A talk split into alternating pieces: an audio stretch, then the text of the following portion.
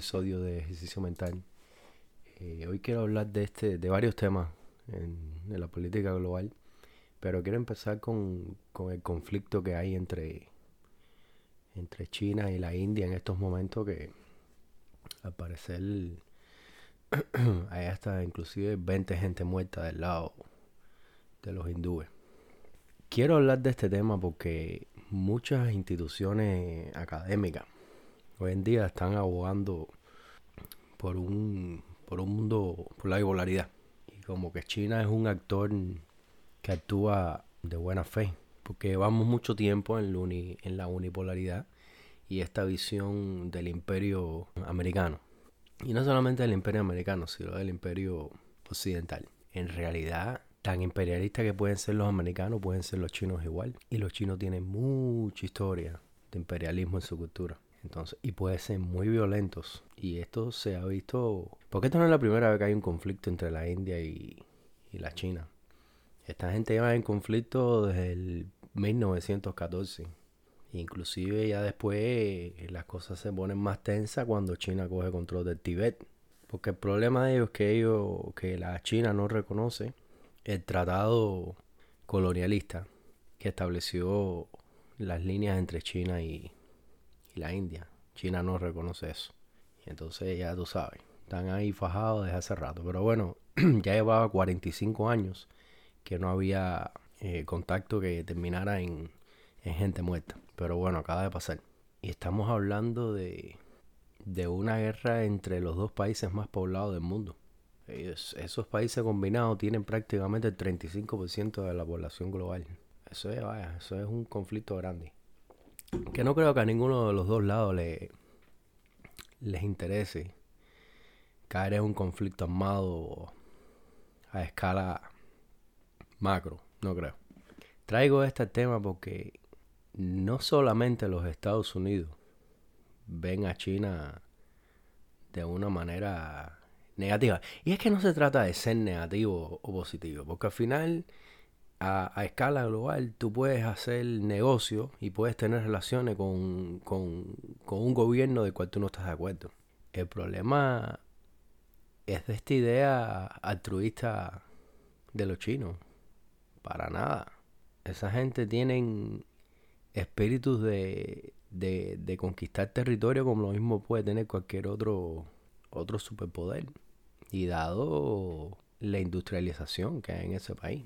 Y siguiendo en Asia, aquí tenemos otro conflicto en el cual definitivamente China está envuelto, como también Estados Unidos está envuelto. Porque si Estados Unidos es protector de Corea del Sur, los chinos son los protectores de Corea del Norte. Y al final esto es lo que se le llama una guerra proxy. Eh, pero bueno, en el 2018 hubo una conversación entre Corea del Norte y Corea del Sur. La primera desde la, desde la guerra que dividió el país. Eh, y bueno, hicieron una oficina que era como una sección de intereses en la, en la zona de, eh, demilitarizada. Eh, pero bueno, ya Corea del Norte amenazó, pues esta gente está fundida, esta gente está loco. Corea del Norte amenazó que iban a explotar la, la oficina. Y la explotaron. Pero también esto es hacer bulla y esconderse. Porque primero que todo la oficina estaba vacía. Y segundo que todo, este, la oficina estaba en el, básicamente en territorio de Corea del Norte. O sea que yo dudo que ellos hicieran eso si en esa oficina hubieran 20 coreanos del sur. Porque eso iba a ser un problema ya que les iba a costar caro. Pero bueno, señala una vez más el conflicto interminable que hay entre estas dos naciones que son de verdad ya países diferentes porque hasta sus poblaciones tantos años han, cambiado. Entonces es interesante porque al final estos lugares están sobreprotegidos por poderes. Y la otra cosa interesante es que detrás de esta operación, al parecer está la, hermana de Kim Jong.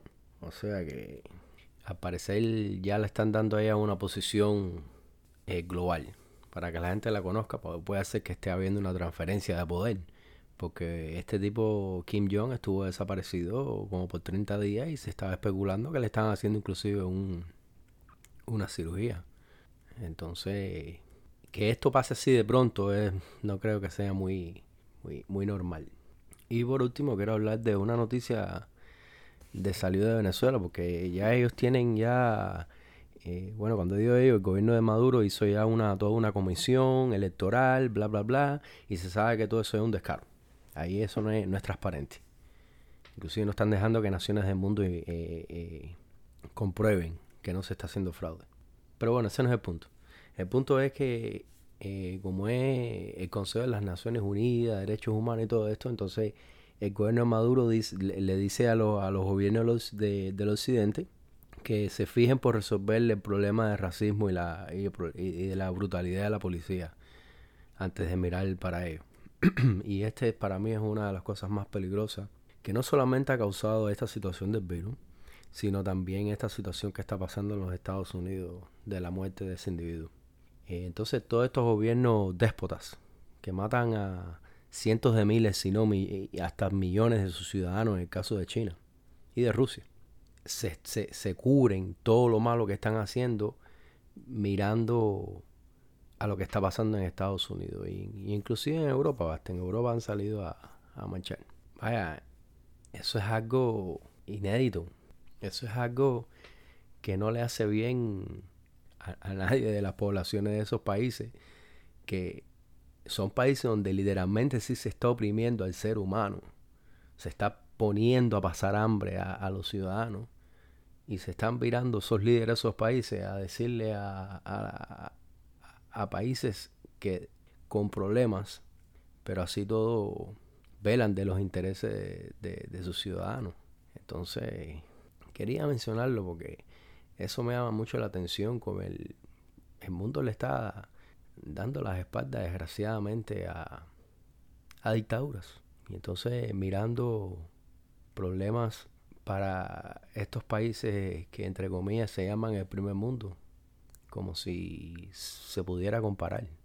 Y no tienen ninguna comparación, porque hay ciertos grupos que quieren abogar que en Estados Unidos hay un problema sistemático. Y en Estados Unidos no hay un problema sistemático, sino eh, Barack Obama nunca pudiera haber sido presidente de este país. Porque cuando es sistemático hay leyes, etcétera. Que en los países de esto del tercer mundo, de dictaduras tercermundistas como Cuba y Venezuela, Nicaragua, sí hay opresión sistemática. Eso es un gran problema de pero bueno, se, se encapuchan. Igual que el virus les ha venido de la mano para establecer todo tipo de atrocidades policiales. Por ejemplo, en Cuba, que la policía arresta, da golpe, hace lo que le da la gana, pero ah, es por el virus, te quitaste la máscara. Es, es algo ridículo. Pero bueno, no quería dejarlo pasar por alto. Pues me parece que vale la pena analizar ese tema. Así que bueno, aquí lo dejo y hasta la próxima.